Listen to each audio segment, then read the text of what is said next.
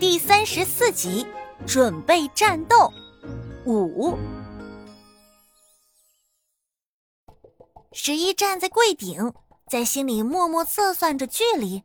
老白抓狂的用爪子抓着光秃秃的脑袋，他现在觉得喉咙被谁掐住了似的，一句话都说不出来。只见黑眼用一只脚扶着窗户外框，另一只脚支撑着地面。坚硬的大嘴将窗纱破口向外撕咬，窗纱的边缘开始向外卷翘。黑眼试着把脑袋伸进洞里，但洞口还是太小，他整个身子都被卡在外面。他他要闯进来了！老白失声嚷道，惊恐的全身刚毛竖立，八只眼睛瞪得碗口一般大。怎么办，十一？完了，没救了，死定了！别急，别慌。十一目不转睛的盯着乌鸦，只见黑眼从洞口推了出去，站在原地摆动脑袋。这纱窗还真不好拆。黑眼心想：我来换个角度试试。他衔住另外一侧，继续撕咬。再过一会儿。只要等人类活跃起来，黑眼就不敢再待在这里了。十一搬起项链坠，向后退了几步。你看看他，咱们等不到人类，他就要冲进来了。老白绝望的看着撕咬窗纱的乌鸦，声音透着哭腔。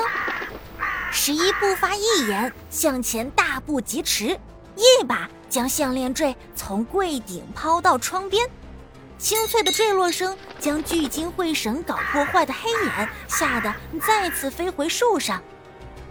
十一留下发傻的老白，迅速赶到窗台上，将粉红色的玻璃珠转到正对着窗纱。还没等十一离开，死神般巨大的黑影降临在十一面前，犹如黑夜遮住了他面前的全部光线。十一躲在项链坠后面。拉低自己的触角，盯着这黑幕一般的猛兽，收起披风一样的黑色翅膀，一阵强大的漠视感油然而生。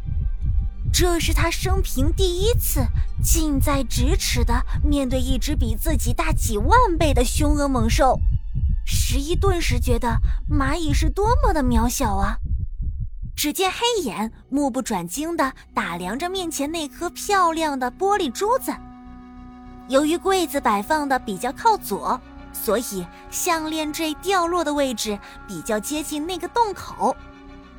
黑眼把头伸进洞中，测算珠子离洞口的距离。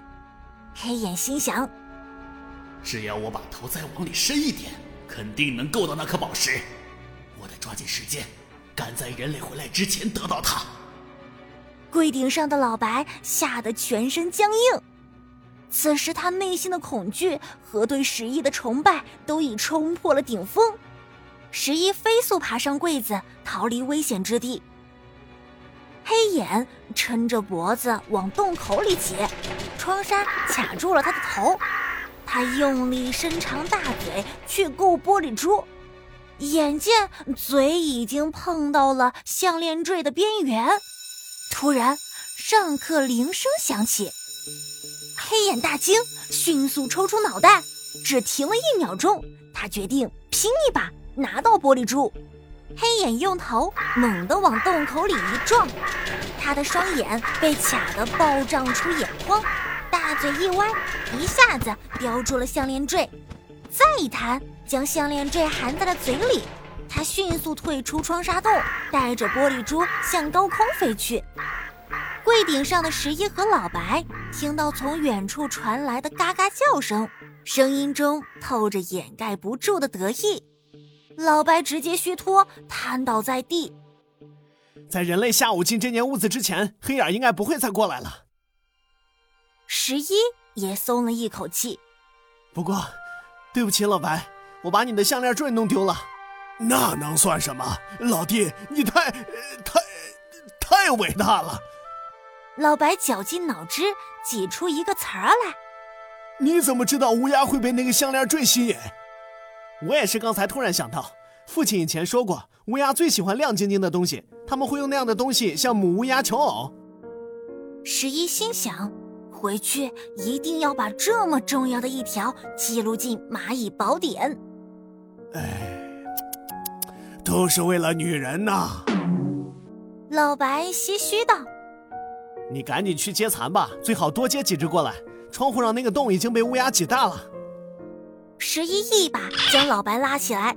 老白一边活动着爪子，一边欲言又止的样子。老白，你是不是担心下午执行任务的时候，黑眼会再过来偷袭？十一说出老白的担忧。老白愁眉不展的点点头。别担心，我已经想到办法了。十一显得很自信。太好了，十一，我就知道你一定有办法。老白扭曲的五官又舒展开来，露出了笑脸。那我接虫子去了。十一目送老白踏着轻快的步伐离开了柜顶。他一只蚂蚁在原地坐了下来，闭上双眼开始思考。刚才他只是为了让老白宽心，才撒谎说想到了办法。他必须在行动开始之前。真正想出一个妥帖的办法，保证所有虫子的安全。这真是我遇到过的最大的难题了。十一紧紧皱起了眉头。